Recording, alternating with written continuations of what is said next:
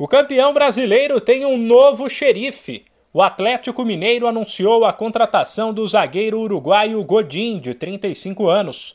Considerado um dos defensores mais emblemáticos dessa geração, ele chega com a moral e a experiência de quem disputou as últimas três Copas do Mundo. Godin estava no Cagliari, da Itália, mas deixou o clube após uma rescisão amigável do contrato.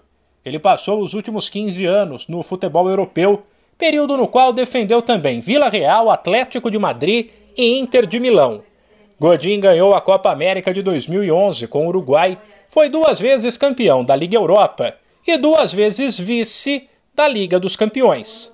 Ele surgiu como uma boa oportunidade de mercado para o Atlético, após a saída de Alonso para o Krasnodar, da Rússia. O uruguaio fechou com o Galo por uma temporada.